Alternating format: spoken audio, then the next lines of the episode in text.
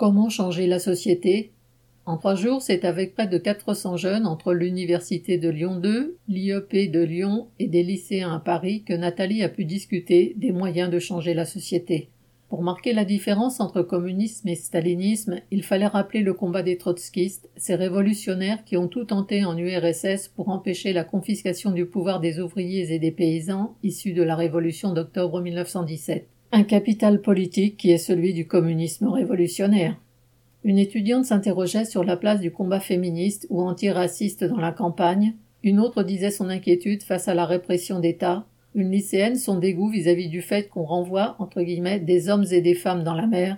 Nathalie a affirmé son soutien à tous les opprimés qui se battent, le fait qu'elle-même se sent féministe en menant son combat, et rappelé pourquoi elle met en avant, entre guillemets, le camp des travailleurs. La classe ouvrière est le seul levier avec lequel renverser et remplacer le capitalisme, car elle produit tout, y compris ses capitaux, qui donnent son pouvoir à la bourgeoisie.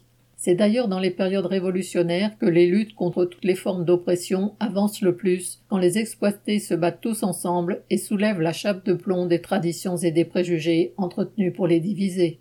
Mais que feront les travailleurs d'entreprises comme Dassault si on exproprie les capitalistes? demandait un étudiant. Une telle entreprise, ce ne sont pourtant pas seulement des avions de guerre, mais des hommes et des femmes qui ont des compétences, entre guillemets de l'or pour la société, a dit Nathalie pour peu qu'il les consacre à d'autres enjeux comme les transports, la transition écologique, le traitement des déchets radioactifs, etc.